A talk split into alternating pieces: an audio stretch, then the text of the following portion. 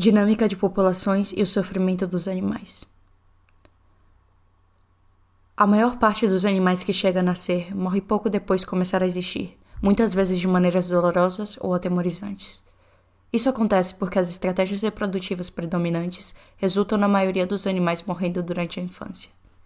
A dinâmica de populações é a maneira pela qual, ou o estudo de como e por que, as populações de seres vivos mudam ao longo do tempo considerando os fatores que influenciam a forma que estas mudam e, em particular, o seu crescimento.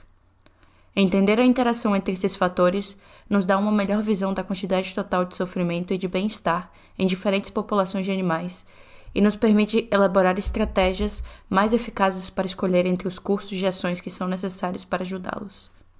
A morte e a reprodução são dois fatores importantes no estudo da dinâmica de populações. Eles determinam o crescimento, o declínio ou a permanência de qualquer população de animais selvagens e podem afetar significativamente o bem-estar experimentado pelos indivíduos membros dessas populações.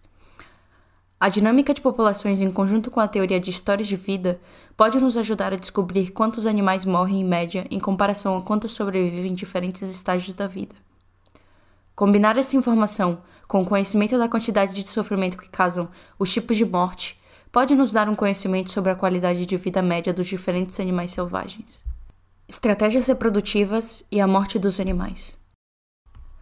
Para descobrirmos o quão disseminado é o sofrimento na natureza, podemos começar considerando como as populações variam dependendo de diferentes fatores. Um deles é quando os indivíduos migram de regiões próximas para se juntarem a uma população, aumentando por meio disso o seu tamanho em geral e as suas necessidades de energia, enquanto as populações a partir das quais esses indivíduos migraram são reduzidas em tamanho. Entretanto, o tamanho de uma população é mais inflado pelos fatores mencionados acima, nascimento e morte. Para uma população permanecer estável ao longo do tempo, o número de nascimentos precisa corresponder ao número de mortes. Devido à existência de recursos limitados, como comida e abrigo, em média apenas um descendente por progenitor consegue sobreviver até a idade adulta. Isso significa que os animais que têm poucos descendentes tendem a ter taxas de mortalidade infantil relativamente baixas, e os animais que têm grandes números de descendentes tipicamente possuem taxas mais altas de mortalidade infantil. Em uma população estável, a maior parte da população em qualquer momento é constituída de animais muito jovens, que acabaram de nascer e que logo já morrerão. Isso não significa que a população esteja em declínio. As populações declinam ou crescem ao longo do tempo devido a alterações nos fatores limitantes em seu ambiente, tais como a disponibilidade de comida ou a presença de predadores.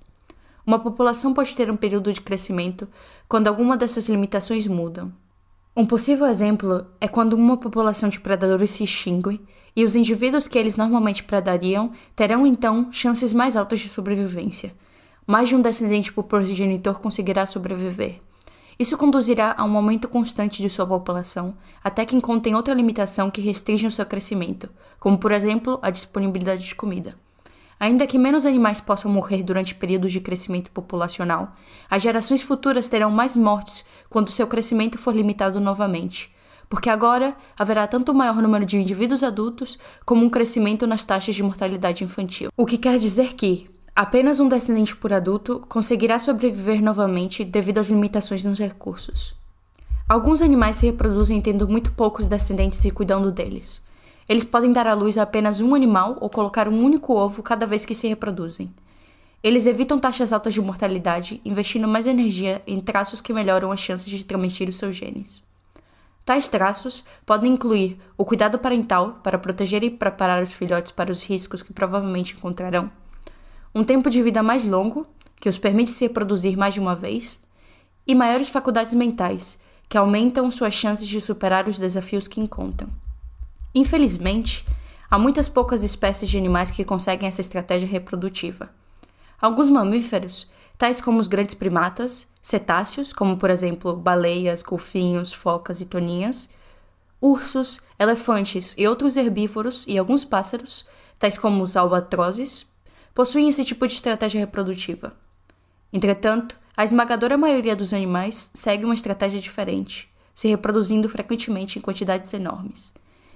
Há um alto custo para essa estratégia. Os animais que se reproduzem dessa maneira podem não ter muitos traços melhorados de sobrevivência, que requerem um investimento alto de energia se o custo que isto tem for muito alto. O que se entende aqui por custo é a desvantagem que ter esses traços tem para que continuem existindo descendentes desses animais no futuro. Um exemplo clássico seria quando um traço que reduz as chances de reprodução pode não ser selecionado, mesmo que forneça alguma vantagem para a sobrevivência. Isso ocorre porque a estratégia reprodutiva maximiza a reprodução, não a sobrevivência média dos indivíduos. Devido ao fato de se reproduzirem em quantidades enormes, ao custo de ter a probabilidade de sobrevivência reduzida, a maioria desses animais terá vidas muito curtas, com pouca chance de escapar, de ser comido vivo, morrer de inanição ou por outros danos sofridos pelos animais selvagens. Uma vez que eles provavelmente são sencientes, podem sofrer durante a maior parte de suas curtas vidas. Entre os animais que exibem essa estratégia reprodutiva, podemos encontrar anfíbios e répteis, cujo tamanho da ninhada varia desde dezenas, centenas e, no caso do sapo comum, excede a 25 mil. Certos peixes, como o salmão do Atlântico, podem produzir algo próximo de 20 mil ovos por posta, enquanto outras espécies comuns de salmão, bacalhau e atum se reproduzem aos milhões. Colocar vastas quantidades de ovos é também comum entre os invertebrados. Entre os crustáceos, por exemplo, o lagostim pode produzir centenas de ovos por ninhada, e entre os moluscos, os polvos podem se reproduzir em centenas de milhares. Invertebrados terrestres, incluindo muitos artrópodes, podem botar centenas, milhares e, em alguns casos, milhões de ovos de uma única vez. Consequências para o sofrimento animal. A predominância de estratégias reprodutivas que resultam em números enormes de descendentes possui consequências importantes para o sofrimento dos animais. Há fortes razões para acreditar que os animais que vivem na natureza experimentam muito mais sofrimento do que bem-estar positivo durante o curso de suas curtas vidas. Apesar de alguns animais poderem experimentar pouca dor devido a uma morte rápida, muitos outros sofrem terrivelmente durante uma morte prolongada e morrem quando são ainda muito jovens. Isso quer dizer que eles podem não ter tido a oportunidade de ter sequer alguma experiência positiva significativa em suas vidas. De fato, podem ter tido apenas umas poucas experiências, para além da experiência terrível de morrer. Devido ao fato de suas mortes serem naturais e serem uma parte de sua história de vida, pode não parecer que isso seja uma questão moral. Mas se pensamos que deveríamos ajudar humanos e animais domesticados quando estão sendo prejudicados, parece que não é razoável tratar os animais que vivem na natureza de maneira diferente simplesmente devido ao lugar em que eles vivem. Uma grande quantidade de evidências mostra que a maneira que eles experimentam dano não é tão diferente da maneira que os humanos experimentam dano, e que isso é igualmente moralmente relevante. Como explicado em Podem os animais selvagens serem prejudicados da mesma maneira que animais domésticos e humanos. Além disso, o fato de muitos animais começarem suas vidas muito pequenos e pouco desenvolvidos não significa que não sejam sencientes. Foi comprovado que o peixe zebra, por exemplo, adulto, responde a estímulos danosos de maneira que indica a senciência e que a larva do peixe zebra responde de maneiras similares à dos adultos. Sabemos que a maioria dos animais morre pouco depois de começar a existir, porque para a maior parte deles não há espaço ou recursos para a maioria de seus descendentes sobreviver. Consequentemente, podemos concluir que, na natureza, os estados negativos como dor e angústia prevalecem sobre os estados positivos como felicidade e satisfação de interesses.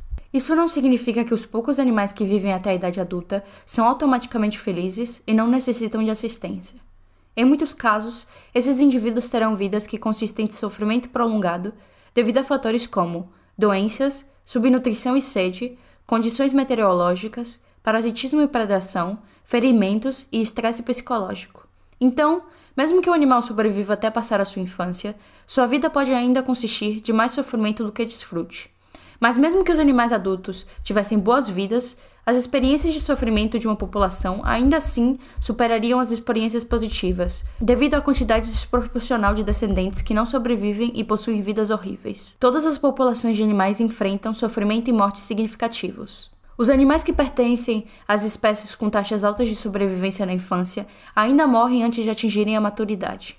Mesmo que deem à luz apenas um descendente por temporada reprodutiva, a frequência de sua reprodução significa que podem ter muitos descendentes ao longo de seu tempo de vida. Independentemente de seus hábitos reprodutivos, para uma população permanecer estável, uma média de apenas um descendente por progenitor sobreviverá para passar os seus genes pela reprodução. Muitas vezes é dito que apenas animais velhos e doentes morrem na natureza, enquanto os animais jovens e saudáveis possuem vidas felizes. Isso é considerado positivo porque a morte de um animal velho e doente o liberta da dor e da agonia que de outra maneira experimentada devido à doença ou os outros danos relacionados à velhice. Entretanto, a evidência sugere que esse não é o caso. Comentarei brevemente alguns exemplos que mostram como os animais jovens, que sobrevivem à infância, têm maior probabilidade de morrer do que os animais velhos. Na Floresta Nacional Superior Central, em Minnesota, 209 veados de cauda branca foram observados de 1973 até o inverno de 1983-1984. Mais de um terço dos veados morreram durante esse período, e tanto para machos como para fêmeas, os veados nesses estudos que eram mais propensos a morrer eram os jovens, aqueles com menos de um ano de idade. Outro estudo analisou a morte de 439 alces das Ilhas Royal entre 1950 e 1969. A morte de filhotes representava 45% das mortes totais. Há uma pesquisa documentada do grande número de mortes que ocorre durante o inverno, quando a densidade populacional de um grupo de carneiros de Swai, na Escócia, ascende acima de 2,2 por hectare. Mais de 90% dos filhotes e 70% dos que possuem em torno de um ano de idade morre sob essas condições, em comparação a 50% dos adultos. Isso também foi observado em pássaros. Um estudo descobriu que a taxa de mortalidade de juncos de olhos amarelos tem o seu pico durante o primeiro ano de vida. Certamente, esses estudos fornecem dados apenas para alguns casos de mortalidade infantil, versus mortalidade de adultos em populações de animais selvagens. Nossa análise do problema do sofrimento dos animais selvagens é baseada no número inevitável de mortes prematuras, devido a estratégias reprodutivas predominantes e na probabilidade dessas mortes causarem muito sofrimento, com estudos de casos sendo úteis para explicar esse problema.